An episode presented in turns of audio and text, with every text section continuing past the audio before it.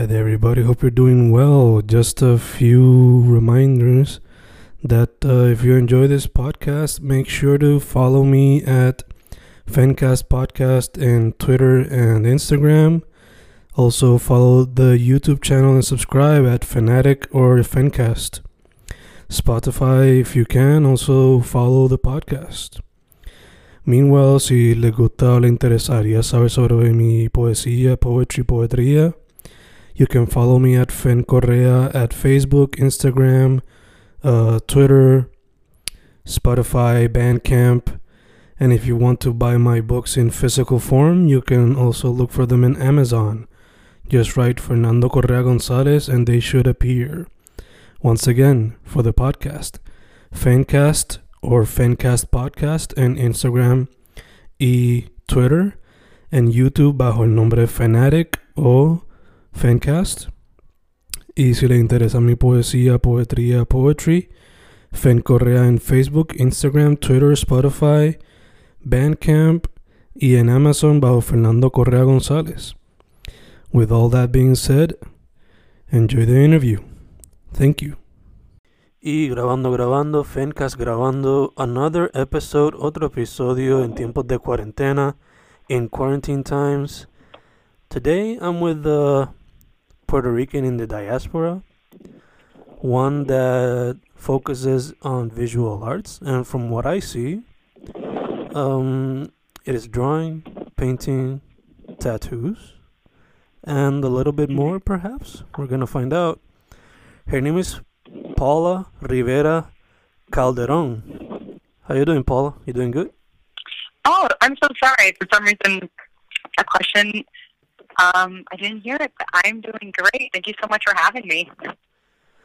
Thank you. Thank you for saying yes. Thank you for saying yes.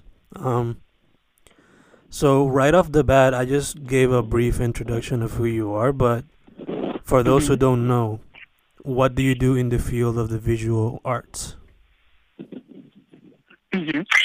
Uh, well, you you pretty much summed up what I do. Um, I'd say right now I'm focused on mostly painting and drawing, but before um, before the pandemic, before COVID, in 2019, I was doing more tattooing. Um, yeah. Okay, awesome. So, Mhm. based on what I have seen in your work, a lot of it is very colorful, very imaginative. Um, I don't see collage in the traditional sense, but I can see it at least in your interpretation of it, and uh, by taking Mhm. painting and making collage out of that. So I want to ask you, um, first, have you considered collage in the past? Have you Mhm. considered photography? Have you considered cinema as a visual artist? Mm. Interesting. I think I have, or not. I think I definitely haven't thought about or have. Um, I guess I've tried all those areas. Um, you know, I mean, interesting. Not so much collage necessarily, even though I see why that would come up. Um, I think a lot of my pieces tend to be sort of like a a mashup of, of images. Um, but I you know, I'm kind of just reminded. So, um, a few years ago, I studied at Artes Plásticas in San Juan, um, and I studied animation there. So I did do some animation, but um, film is something I'm interested in as well. Yeah. Awesome. If you were to go back to it, would you do animation or would you consider exploring another genre of film? You know, I would love to continue with animation. Um, I'm I'm not entirely clear on what I um how do I say on what my uh, artistic trajectory is right now. But I would like I always imagine that later in life when I have perhaps more time and resource, um, I would love to get into film. So animation would definitely be part of that. Um, so I do kind of hope that everything I'm doing now is going to lead there. Um, I'm very interested in um, sequence and things that feel sequential and have like a narrative. Um, so I'm hoping, or what I would like is that whatever I'm doing now is going to lead to you know much bigger projects um, that involve both narrative and sequence. Super cool, super cool. It would be very cool to see your style in ima- in animation. Because Oh, as, I, thank you. as I mentioned earlier, it is very imaginative. So I wanna, I was wondering where does the imagination come from, and since you're a mom, is motherhood an inspiration as well? Definitely. Um, so where does the imagination come from? Well, I think it comes from, I don't know, me being very introspective and spending a lot of time by myself reflecting. Um, I feel like um, as a child, I was so much in my own bubble um, that has like just carried on. Um, the motherhood has definitely impacted uh, my work. I think. Um, oh, sorry, just thinking about it for a sec. I think it's. Um, I think I've become more conceptual as time has gone on, and I think having a child definitely um, has a lot to do with that, or has influenced that a lot. Gotcha, gotcha. Um, what could you, what inspirations aside from that would you say are some like, what artists have inspired you? What usually influences your work? hmm Well, I would usually I'm very inspired and very influenced by um I'd say very um okay elements. I like concepts that feel general and specific. So I think I take a lot from the environment. And you know, lately, especially this past, or especially last year, or this um, the, time of the pandemic, I've been so much more. Um, I guess since like uh, we're all so much more isolated, I feel like I've been much less influenced by um, by other artists and by art, and I've been so everything has been coming. uh, It has been uh, I've been generating from myself. Um, which is kind of it's kind of amazing how much we have inside of ourselves, and once we have the time to really unlock it, it's pretty crazy how much comes out. It's almost uh, like a Pandora's box, but like in a hopefully not as like detrimental way. um, but one thing that um, I definitely am inspired by, like you said, my child, and honestly, watching a lot of children's movies. Um, um, definitely, definitely inspires me, and I think influences me a lot. He's um, my son is very into Miyazaki films, which are you know timeless. They're classics. They're so amazing, and there's a lot of those films I definitely take and um, uh, uh, how do I say? And they they do inspire direction in what I do. I was just about to ask that because by just looking at a few of your most recent paintings, uh, the the lighter touch of the painting, um, for example, bright blues, bright greens, stuff like that. They remind me of movies like Totoro and uh, Mhm. and I don't know if you've seen Porco Rosso, but that movie as well, and Ponyo. Yes, that's one of my favorites. Currently, I think Ponyo is my favorite. Nice, nice, nice, nice. Um, Mhm.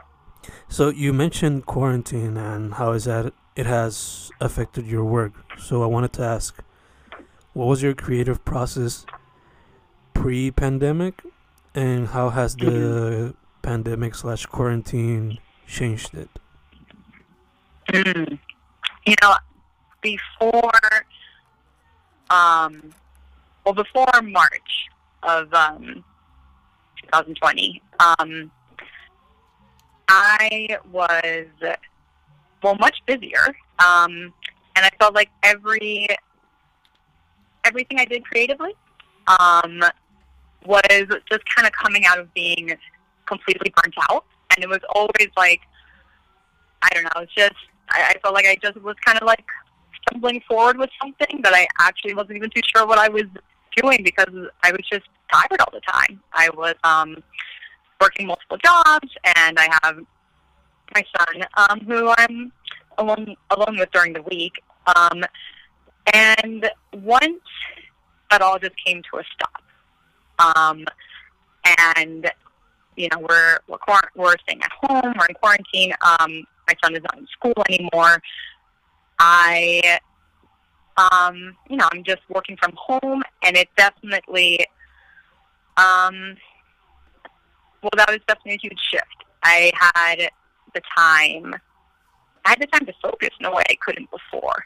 Um, I think I I'm very impetuous, and the way I work is like um, sort of very immediate, is what I mean. Like I don't really do um, sketches beforehand. I don't draw things in pencil and fill it in. I just do it. And before um, the pandemic, I I guess I just I was doing less complicated work. I wasn't doing like paintings really.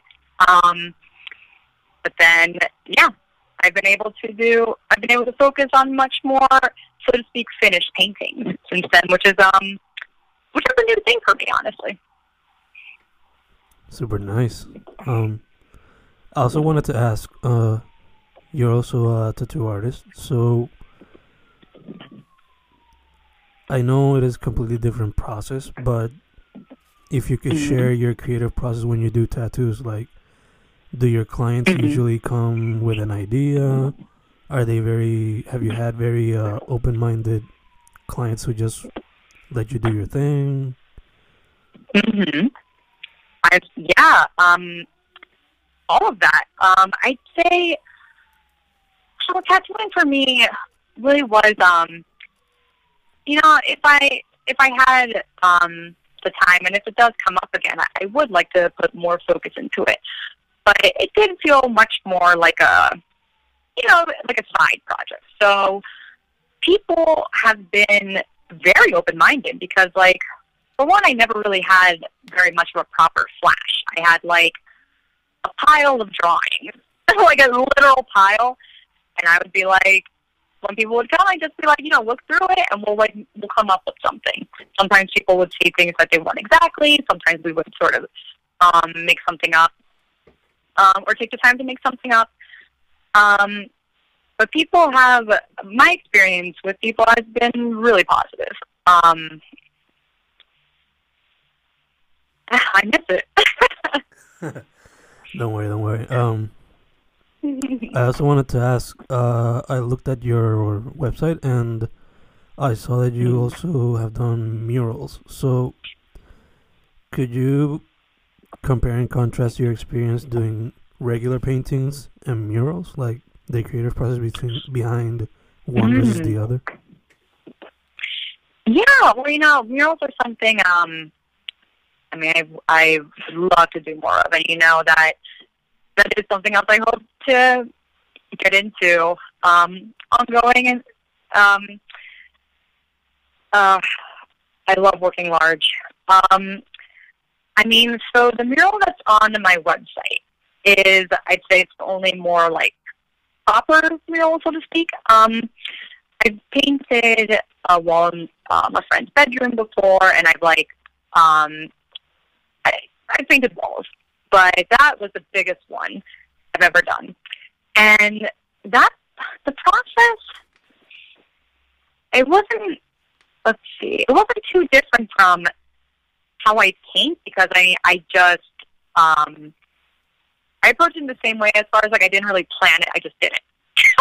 I had whatever you know, just the materials I had. I had black paint and white paint, and like a few brushes, and I was like, all right, this is I'm gonna just make something up with this. Um, yeah, well, I don't know. That's how that's how it was with that one. But you know, um, if I do have the opportunity to do more more murals, I um, think they probably I probably put much more thought into them um, and do much more planning. Super cool, super cool. Um, Now, going shifting uh, a little bit topics. Um, you're currently living in Philly, but you've spent Mhm. time in Puerto Rico. So, I wanted to Mhm. ask, based on your experience, um, how does the art scene in Puerto Rico look, and how does it Mhm. look in the diaspora? Yeah, that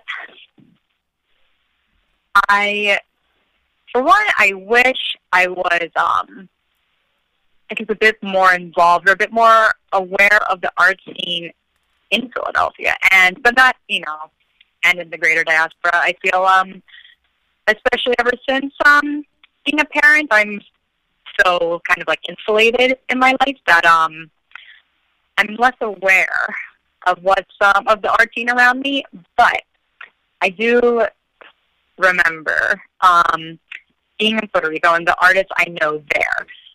Um, there, it's so different. it's so different than art here, and it really. Um, I think at that time I also had like a great shift um, in my work and was very inspired. Um, I, I I wish I were in better touch with um uh, my friends in Puerto Rico right now, but I think my greatest takeaway was that there was um oh I don't know I, I'm sure I could go into this more, but something felt much more authentic about what people were doing um and felt very real. Like I feel like um I don't know these are pretty broad ways of putting complex things, but like I feel like um, American culture is so much about advertising, and art kind of feels like that. And there was just something different in my time in Puerto Rico. It just felt um, not not quite not quite like that. Um, I don't know if any of that makes sense. Yeah, yeah, maybe it was a little more um auteur, if we could put it in cinematic terms. Mm. Like instead of Yeah. instead of a lot of promos, uh the artist reflected more the artist per se. Mhm. Mhm. That makes sense. I also wanted to ask, um are there any artists in particular that you want to collaborate with in the future? Interesting. Um, yes, definitely. Um, I mean, really, what I the artists that come to mind are um, friends and people I know personally um, that I, um, yeah, would love to collaborate with. I um, what comes to mind right now is um, I have um, friends who are writers and actually have I don't know if um I have one friend in particular I don't know if she'll she'll she's she'll listen to this but um, I have one friend in particular who is a writer in LA that I am really dying to make something with her um a book or anything um yeah Super cool. So, if this person's listening, make contact with Paula. uh, as many say on the first day of the new year, uh, new year, new me.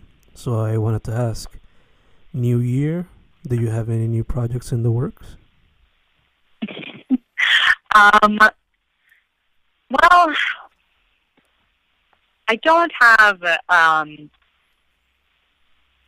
I don't have a like a linear idea of where projects will go for this year, but I do. Um, I am putting together a small book that's um that's going to be made of all the paintings I've done um last year, and well, that that that's my that's currently um, um, what I'm working on and what I'm looking forward to sharing. Is there an uh, an approximate amount of paintings that would be in that book? About ten paintings.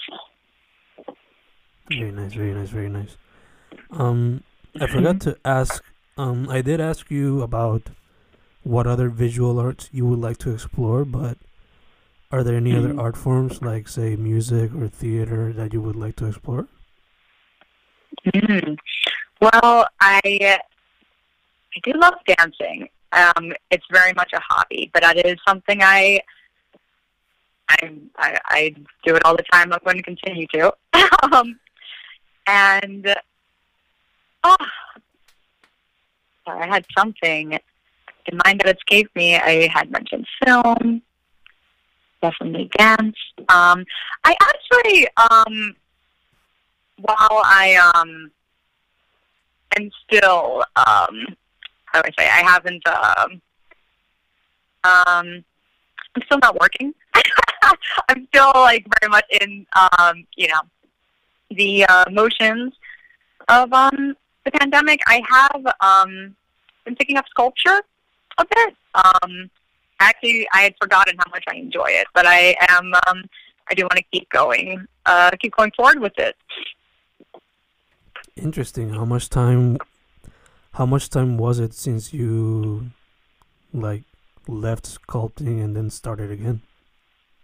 Yeah, I mean, I guess not since um since college. Um, so I guess since 2015. Okay, okay, gotcha, gotcha. 2015. That's yeah, six years now. But Yeah, two years. yeah. But it's like riding a bicycle, I guess. yeah, pretty much. I had no idea. I actually really enjoy it. Enjoyed the creative process because it is something different. It is relaxing. How would you describe it? Mm, you know, I like it because at least the, um, at least the way I've been going about it, it feels very strictly like a craft, which um, so it's uh, so it's like a contrast painting.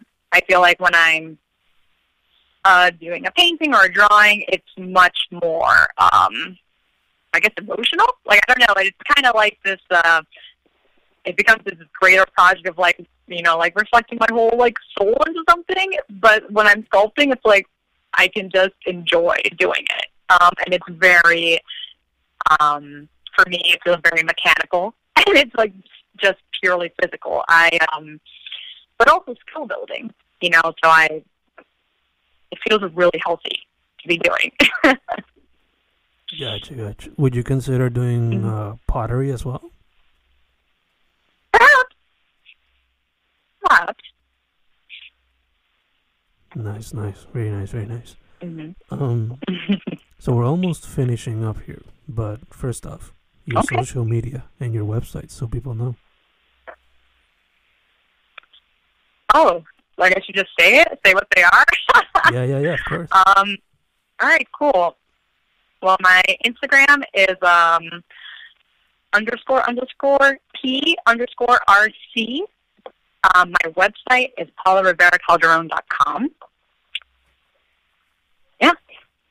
Thank you for letting me share. Obligo, obligo. Um, now the last question, a fun one that might be a little difficult, but it comes from a fun place. So, let's say that you're stranded on an island, and you only Mhm. have three Miyazaki movies to entertain yourself. Which ones are you taking? Did you say three meals? Three Miyazaki movies. Miyazaki movies. okay, that's a fun question. Okay. Um. Wow. Hmm. Ponyo, uh, Porco Rosso, and oof.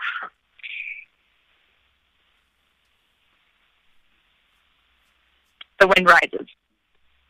Oh my god, yes. Yes. yes. Yeah. Right. Mhm. Yes. Damn. So you have a really fun one, a really heartfelt one. You have a really funny one with Porco Rosso, even though it's also heartfelt.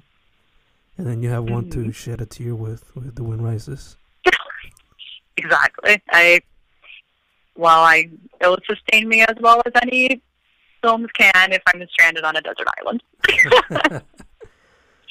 That is a very nice uh, collection right there. But then again, you never miss with Miyazaki.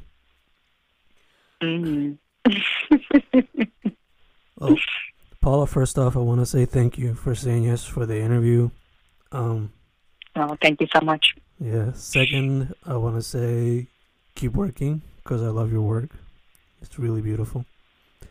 Thank you. And third, uh, you know, masks, alcohol, social distancing, whatever you have to do, stay healthy. Thank you. Thank you. And thank you for uh well thank you for doing this interview. I was very surprised when um when your DM came up. so I, I appreciate it. Thank you.